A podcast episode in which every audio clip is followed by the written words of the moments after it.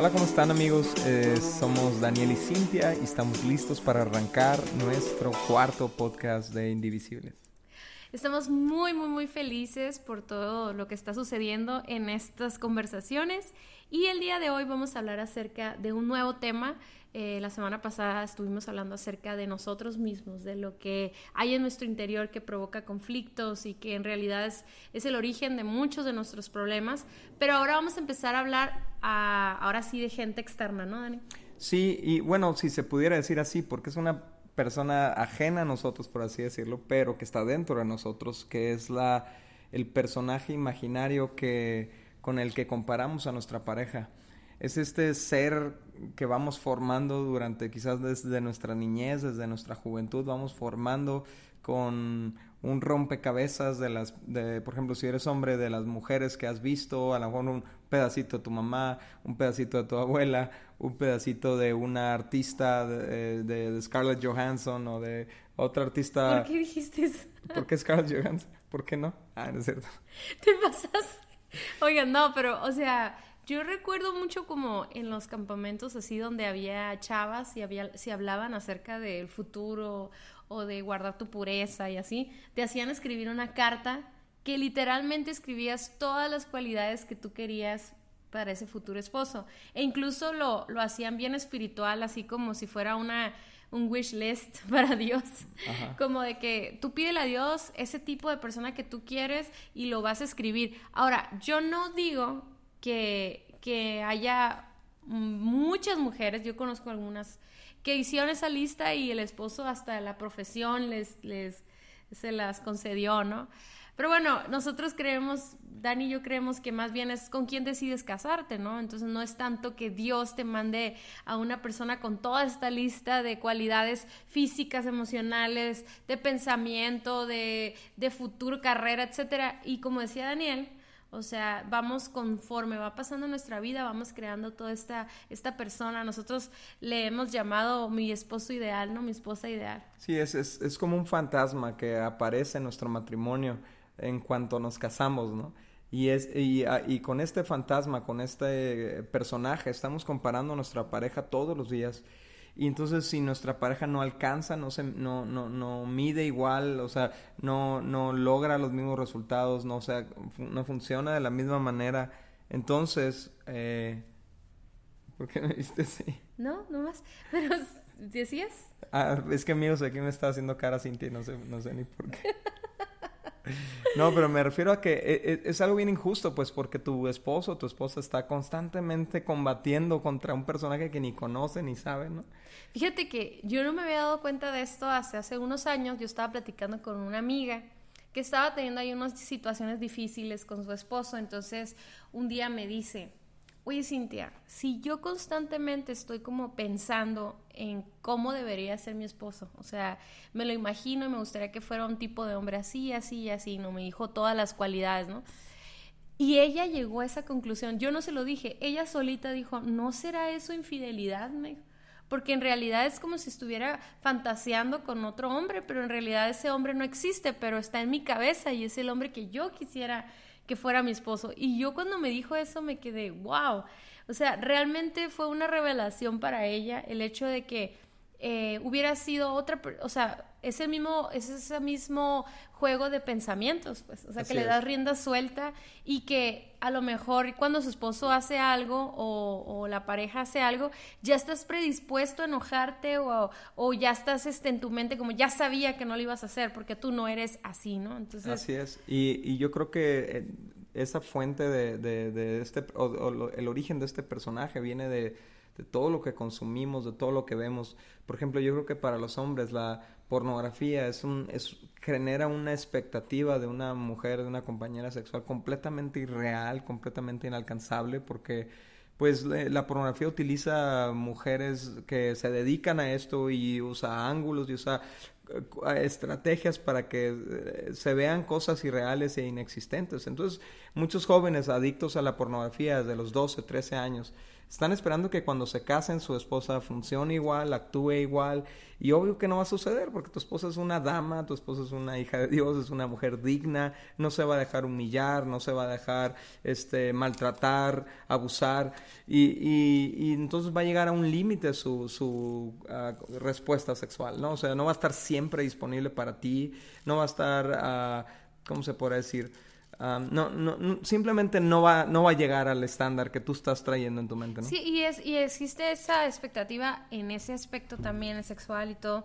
Eh, pero también, digo, también las mujeres yo creo que también tienen ciertas expectativas por las películas, este, los chick flicks, ¿no? De que te ponen ideas eh, así de que la primera vez va a ser así fireworks, o sea, va a ser así como la cosa más intensa y romántica y, y de repente a lo mejor estamos comparando, pero también por ejemplo, yo veo que muchas chavas que a lo mejor sus papás o su familia tienen un estatus económico donde ya tiene todo, tiene una, por ejemplo, en su casa tienen quien les ayuda a limpiar, en su casa su papá les da les exageradas cantidades de dinero o les da un carro del año cada año, no sé, algo así económicamente hablando también de repente a podemos estar pensando que nos vamos a casar con alguien que tenga toda la trayectoria que tuvo nuestro papá a lo mejor. Y, ya a lo mejor tu esposo va empezando, ¿no? O sea, va empezando su carrera y, y, va empezando su negocio o su trabajo y obviamente no puede darte ese estilo de vida, pero en tu mente, tú a lo mejor cuando eras joven dijiste, yo me voy a casar con un hombre rico, yo me voy a casar con un hombre que me dé dinero para ir de compras cada semana, no sé. Y, y, y esa persona está ahí, ¿no? Está en nuestra cabeza y nos está, eh, nosotros le damos rienda suelta a eso. A mí, se hace que ¿cuál, ¿Cuál pudiera ser tú, así si quieres aquí, como confesarlo eh, en vivo delante de todos, alguna expectativa falsa que tú traías al matrimonio acerca de lo que debería ser tu esposo? Fíjate que vas a decir que qué ridícula soy. Yo creo que si nosotros estamos hablando de este tema, y a mí me gustaría que si tú lo vas a decir de mí, seas honesto, porque no me voy a enojar, ¿ok? okay. Pero yo, yo más experiencia en este tema lo tengo porque lo he visto en consejería. Pero sinceramente yo tengo, que yo me acuerde que yo haya esperado algo de ti o, o, que te hubiera estado comparando con una persona imaginaria, creo que no me ha sucedido. De hecho, yo te he dicho muchas veces que no puedo pensar en un hombre que yo dijera, ay, cómo estaría que Daniel fuera como él. De verdad, te lo juro, ni siquiera, de verdad, Dani, no llores, por favor. de verdad, es en serio, en todas las áreas. O sea, eh, para mí mi definición de buen padre eres tú, por ejemplo, mi definición de buen esposo eres tú. Entonces, yo creo que más, si algún día tengo un conflicto o algo, es más conmigo, con mi, con mi forma de ser esposa, soy más exigente conmigo misma, yo creo, que contigo, ¿verdad? Ahora, yo sé que a lo mejor exijo cosas y a lo mejor vas a decir ahorita, pues qué raro, ¿no? Pero de verdad, ah, yo creo que cuando exijo cosas son días malos o son días en los que, pues sí tengo una necesidad y no la supliste, pero que normalmente sí la supliste. ¿Sí me explico? Que normalmente, y de hecho yo creo que a veces te exijo demasiado porque te tengo en un punto, en un, en un, eres tan buen esposo que a veces con un pequeño error me exagero, pues. Pero yo sí creo que podemos hacer, por ejemplo, ahorita eh, con nuestra etapa de papás, o sea, con nuestras hijas y todo, yo admiro muchísimo, admiro demasiado tu paternidad y eso a mí no me hace pensar, ay, ¿cómo sería que Daniel fuera como este esposo que mira lo que hace con sus hijos? No, no, no, no tengo, creo que no tengo una idea. Mm, ¿Tú sí tienes una expectativa de mí? No, no. Yo creo que sí tienes, yo te la puedo decir. A ver, ¿cuál? de que sea mejor cocinera o algo así. No, Como que sea más hogareña. No, lo que pasa es que yo, yo pues crecí, eh, crecí, en un ambiente medio híbrido porque en algunos años de, de mi vida mi mamá trabajaba todo el tiempo y en otros no. Nosotros ahí estaba en la casa y ella se encargaba de, de, la, de administrar la casa, ¿no? Este, casi siempre tuvimos quien nos ayudara o si no nosotros éramos los esclavitos de mi mamá, pero como ella, su enfoque en la mayoría de los casos estaba, estaba en la casa, ¿no? Sí hubo temporadas en que estudió, sí hubo temporadas en que trabajó. Entonces yo, traía, yo sí traía esta expectativa, ¿no? Pero con los años fui entendiendo que tú eras una mujer diferente y que yo me habían enamorado de esas diferencias. O sea, y que dentro de esas diferencias venía el hecho de que tu enfoque no necesariamente iba a ser en un estilo hogareño, ¿no? Y fíjate que a mí me gusta mucho, yo mi mamá estuvo en casa pero también trabajó y yo me encargaba de mi casa. Entonces de alguna manera yo también traía un trasfondo en el que en el que quería salir a trabajar y hacer cosas porque pues en realidad mi mamá nunca estuvo 100% en la casa, ¿no? Pero yo creo que eh, hace unos meses, creo que fue el año pasado, me acuerdo que tuvimos una, tuvimos esta discusión, ¿no? Por, por, el tema ese y yo me acuerdo que yo me frustré mucho, Daniel. O sea, yo me metía, de verdad me metía a llorar como loca porque dije, ¿qué voy a hacer para poder lograr ser esa mujer que Daniel quiere? O sea, y mi cabeza era como, como me sentía limitada porque normalmente las mujeres, o yo no sé si soy yo nada más, pero las mujeres tendemos a ser muy extremas. O sea, es como, o soy esta persona o no soy. O sea, entonces, en vez de que yo, cuando tú me expresaste ese deseo de que yo fuera un poquito más dedicada a la comida y así, que sí lo soy, pero en esa época estaba como un poquito distraída, no sé. Yo me acuerdo que yo dije, yo nunca, yo nunca voy a poder ser la esposa que Daniel quiere. Se me metió a la mente eso a la cabeza. Y me dio mucho sentimiento porque pensaba yo que era buena esposa, pero el descubrir que en ti había una expectativa que yo no podía cumplir y como yo quería cumplir al 100% en vez de llegar a un acuerdo, pues me frustré porque pensé, ya valió esto, ¿no? Pero bien padre porque yo me acuerdo que me bajé después de haber procesado todo esto en mi cabeza y tú me, no me acuerdo qué me dijiste, no sé si tú te acuerdas, pero me dijiste algo bien padre como de vamos a llegar a un acuerdo, o sea, vamos a llegar a una, a solucionar esto, como que no era tan drástico. Pero sí tengo la experiencia, a lo mejor tú tienes la experiencia de, sufrir esta expectativa y no tenerla, y yo también tengo esa, experiencia de no lograr de no lograr dar esa experiencia eh, de expectativa, perdón, y es bien doloroso. Es, pues. doloroso y frustrante. Para las dos personas. Sí, y yo, yo te digo, con el paso de los años, yo me di cuenta que simplemente eras diferente y, y, disfrutaba yo mucho de esas diferencias, o sea, no, no era como que, eh, o sea, al escogerte a ti, yo, yo escogí una persona, no, no, no estaba buscando yo una persona específica, sino te escogí y entonces esta es mi persona específica. O sea, tú eres mi estándar de esposa ahora, eh, eh eres mi estándar con la que puedo comparar a todas las demás, no, no compararte a ti con las demás, ¿no? Sí, y, y, y ahorita decíamos acerca de que como cuando éramos jóvenes, hicimos y vamos creando esa expectativa o este esposo ideal o esposa ideal, pero yo sí creo que conforme vamos creciendo, también podemos caer, aun aunque no traigas la expectativa del pasado, puedes empezar a crear un esposo o una esposa ideal, aun que tengas 10 años de casados o, o 15 años de casados. O sea, siempre hay esta oportunidad de empezar a voltear alrededor y empezar a, desear lo que está afuera, ¿no? Exacto, exacto. Y eso trae una división, ¿no? Es, es, es, precisamente como un fantasma que está en medio de nosotros con el que estamos comparando a nuestra pareja eh, todo el tiempo, ¿no? Y, y, la mayoría de las veces nuestra pareja reprueba porque está combatiendo contra alguien que no ve, que no conoce, que no entiende y que no puede ser, porque simplemente no es esa persona, ¿no? Sí, es una batalla muy injusta. Y es, claro, claro que como matrimonio podemos como hacer esfuerzos por darnos gusto el uno al otro, eh, por no, a lo mejor no ¿Cómo, ¿Cómo se dice? Hay cositas que hacemos que son molestas, ¿no? O sea, cada quien tenemos estos rollos así medio, medio molestos. Todo. Y claro que puede ser un esfuerzo para no ser eh, una piedra en el zapato de tu esposo o de tu esposa. Pero eh, eh, eso es diferente a, tener, a, a, estar luchando contra este ser ideal, que es casi como un dios, ¿no? Que tiene todo el tiempo para ti, pero a la vez, a la vez es súper buen proveedor o que, igual, ¿no? Como hombre, que ella tiene todo el tiempo para ti, pero a la vez se arregla, a la vez cuida, para cuida a los niños, a la vez este, atiende la casa y siempre tiene que estar de buen humor y siempre tiene que estar delgadita, o sea, a ver a qué horas va al gimnasio. O sea, son puras expectativas culturales, son puras expectativas de Facebook, de Pinterest, de, de, la, de las películas que, que, azotan, traen un azote al matrimonio, ¿no? Incluso puede ser hasta una expareja, ¿no? Un exnovio o algo que ilusionaste en un Pero fíjense, ahorita Dani decía algo acerca de las cosas que nos molestan de la otra persona.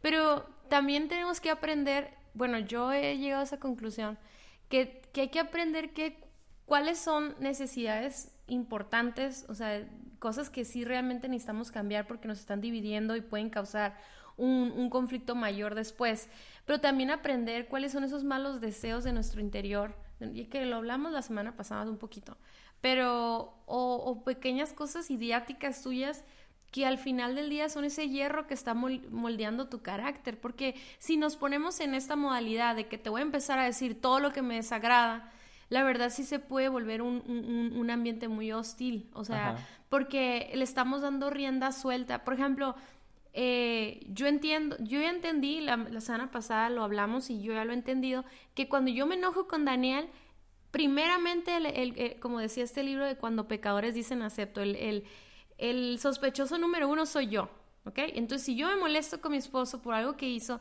yo primero tengo que pensar, ¿por qué me está molestando? ¿Qué hay en mi corazón? Pero luego después de eso, a lo mejor encontramos eh, hábitos, ¿verdad? Que nos molestan de nuestro esposo. Cosas sencillas, cosas como de que no cerró la puerta o, o no te ayudó con esto o el otro, ¿no? O, o, cuando habla, grita, o, no me deja hablar como Dani. Ah, no es cierto. Tú, o sea, yo a ti. entonces, pero, pero entonces, ya que lo examinas y dices, bueno, amo suficientemente a mi esposo o mi esposa. O sea, o esto es tan, tan importante que necesito hablarlo y hacer todo un, este, uh, una, toda una discusión, un tema de conversación intenso más porque no sé amar a mi pareja, o sea. Sí, yo creo que tiene, tiene que ver con aceptación, pues, porque al final de cuentas te das cuenta que por más que pides algo, tu pareja es incapaz de darlo, por su personalidad, por sus características, por lo que sea, pero es incapaz, entonces, ¿qué vas a seguir haciendo? ¿Vas a seguir demandando lo que no puede dar? ¿O vas a decir, bueno, yo dije sí acepto en, en, en la boda y es como Era viene. todo, ¿no? es como viene. Eh, me acuerdo cuando compramos nuestro primer carro, Cintia. El, el, el, ¿qué era? Un Toyota, ¿no? Un Camry. Que había un letrero en la, en la puerta, en la ventana, que decía as is, como viene. ¿no? Entonces tú lo comprabas y ya no podías devolverlo, porque era como bien. Entonces a ti te convenía abrir el cofre, checar el motor, checar las partes, asegurarte que el carro estaba en buenas condiciones, que era lo que tú esperabas, porque después ya no ibas a poder regresarlo. y, y, muchas veces la, la, gente se avienta al matrimonio con una idea falsa de quién es su pareja, solo para descubrir quién, quién es en realidad. Pero mira, si, si tú no te has casado, conoce bien a la persona con la que... Antes para que tengas expectativas realistas de quién es esta persona y lo que puede dar y lo que no puede dar. ¿No? Eh, por ejemplo, yo, yo he encontrado, bueno, hemos, hemos tratado con muchas parejas donde ella tiene unas expectativas irreales en cuanto, por ejemplo, al romanticismo de él. O sea, su personalidad es completamente introvertida, su, su, personalidad es completamente seria, o sea, es una personalidad que no le nace el romanticismo. Puede hacer un esfuerzo de vez en cuando y, y claro, pero no, no es una persona, no la moldearon de esa, de esa manera, no se formó así, no, no acostumbra a decir te amo, no en su familia de origen. Y entonces la esposa demanda que él sea un, un personaje de, de, película romántica, ¿no? Entonces el, eh, qué padre es cuando llegamos al punto de decir, hay cosas que no van a cambiar de mi pareja y aún así la acepto. o sea, porque es, es, mucho más el, el, beneficio de estar con ella, de sus talentos, sus virtudes, que, que, lo que no me da, ¿no? Sí, puede ser en el aspecto romántico, en la organización, en la proactividad, en que si se levanta temprano o no se levanta temprano, este, si es morning person o no, o sea, y, y son tantos detalles, pero yo creo que cuando nosotros éramos novios hacíamos lo contrario, ¿no? Tapábamos nuestras diferencias y nos enfocábamos en lo que teníamos en común y nos mantenía enamorados. Pero ahora nosotros tenemos, después nos casamos y, nos desenfocamos de lo que nos gustaba y ahora estamos bien enfocados en todas estas diferencias. Entonces, así como lo hemos estado hablando, eh, esas diferencias o esa expectativa que tenemos de esposo, tú puedes tomar diferentes posturas. O sea, número uno, puedes aguantarte y vivir frustrado. Y no se trata de eso, ¿ok? Se trata de que madures y, puedas e, evaluar si las necesidades que tú tienes son dignas de hablar y discutir, ¿no? Ahora, si tu esposo te dice, que quiere que cambies un aspecto de ti como esposa o como esposo, tú puedes tomar la postura a la defensiva, ¿no? A, indicarle también lo que a ti no te gusta, pero también puedes tomarlo como una, como una oportunidad de crecimiento, porque obviamente te está pidiendo algo que te va a hacer mejor persona. Claro. Y pero entonces juntos, porque de esto se trata, de estar en unidad, podamos vivir los procesos necesarios para crecer al estándar que nuestro esposo quiere. Sin embargo, si no lo logramos, amarnos a pesar de eso, ¿no? Amar los procesos de crecimiento. Por ejemplo, eh, yo he hablado con Daniel y yo creo que él conmigo también de cosas que no nos gustan miles de veces, ¿no? Cositas, detalles. Y, me da risa porque por un tiempo lo hacemos. O sea, por un tiempo somos intencionales y nos esforzamos y todo y logramos esos cambios. Pero después de, unos de un tiempo volvemos a ser los mismos porque en realidad dejamos, no hubo un proceso hasta llegar a que se convirtiera en un hábito o algo natural de nosotros. Entonces, yo me he dado la tarea de decir, yo creo que tú también conmigo, pero yo he dicho, bueno, si nunca va a cambiar eso, pues ya, o sea, no pasa nada. O sea, si lo, por ejemplo, algo que Dani ha tratado muchísimo y siempre decimos lo mismo, ¿no? Van a decir que nuestros ejemplos son muy, muy ñoños acá. Pero, por ejemplo, Dani se le va al rollo y deja tirada ropa a veces en el baño. A veces, amor, ¿verdad? Pero normalmente él es bien intencional y hasta recoge lo mío y así. Pero yo me, yo me di cuenta que si alguien más, que no fuera Daniel, si alguien estaba invitado a mi casa o algo y dejaba tirado algo, yo con todo gusto iba y lo recogía, ¿no? Entonces me quedé aquí hipócrita, o sea, me molesta que mi esposo lo haga, pero con otras personas voy, voy y lo hago. Entonces dije, bueno, si mi esposo no cambiara jamás eso, yo lo seguiría amando y claro que sí, lo amo demasiado, ¿no? Entonces, para mí ya no es una expectativa o una idea de que, ay, ¿cómo usted tiene un esposo que recogiera la ropa?